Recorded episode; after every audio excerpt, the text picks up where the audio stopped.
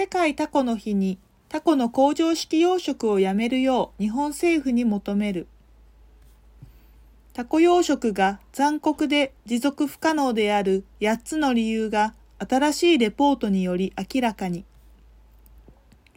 国際的な動物保護団体である Compassion in World Farming CIWF は世界タコの日である10月8日にタコの養殖の残酷さと地球環境に対する影響を示したレポートを発表し、日本政府に対してタコの養殖の禁止を求める書面を送った。CIWF によるタコの養殖3時へのレシピと題したレポートは、タコが単独行動を好み、好奇心旺盛であるため、養殖場では甚大な苦しみにさらされることを明らかにし、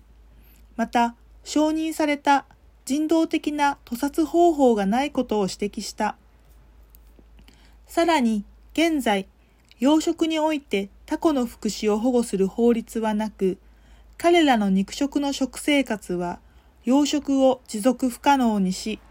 環境に害を及ぼすものとなる。日本では現在、タコの養殖の可能性に関する研究が行われている。特に研究者は、どのようにタコの繁殖サイクルをコントロールできるのか、また、幼生期にどのように餌を与えるのかについて調査を進めている。CIWF の魚類調査マネージャーとしてこのレポートを執筆した海洋生物学者のエレーナ・ララ博士は次のように説明している。ネットフリックスのドキュメンタリー映画オクトパスの神秘海の賢者は語るはこのユニークで本質的に単独行動を好み、繊細な野生生物に対する感動的な一面を世界に見せました。これを見た人々はタコという魅力的で好奇心旺盛で知覚力のある生物を養殖場に閉じ込める計画があることに愕然とするでしょう。オクトパスという名はギリシア語で8本の足を意味するオクトポースを語源とすることから、世界タコの日に出された我々のレポートも、タコを養殖すべきではない8つの理由を提示しています。そのレポートは、養殖がもたらす甚大な苦しみ、人道的な屠殺方法がないこと、そしてタコの福祉を守る法律がないことについて解説しています。さらには、養殖場でこの肉食の生物に給仕することは持続可能ではなく、環境に対して大きな被害をもたらし得るのです。それゆえ、本日、私たちはスペイン、日本、メキシコ、ポルトガル及びアメリカ政府にレポートを送り、タコの養殖のさらなる開発を防ぐことを求める書面を送りました。認定 NPO 法人アニマルライツセンター代表理事岡田千尋は、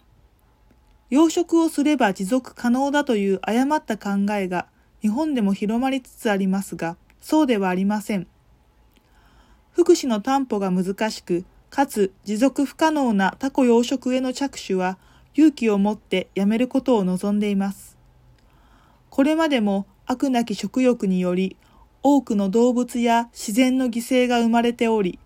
それを生み出すものをこの時代に新たに作るべきではありません。と述べている。天然のタコは世界中で消費されており、特にいくつかの地中海沿岸の沿岸の国々やアジアやメキシコでの消費量が多い。日本では天然タコ7万トンが毎年消費されている。EU ではイタリアが最も多くタコを消費しており、年間6万トン以上に及ぶ。しかし近年では野生のタコの個体数が減少しているにもかかわらず、アメリカや日本などこれらの地域以外でも需要が高まっている。その結果、タコを集約的に養殖する方法を開発するプレッシャーが高まっている。スペインはこれを先導し、海洋ネットケージや水槽に関する研究を行っている。ビーゴにあるスペイン海洋学研究所 IEO は、タコの養殖に関して交換された研究の大半を担っている。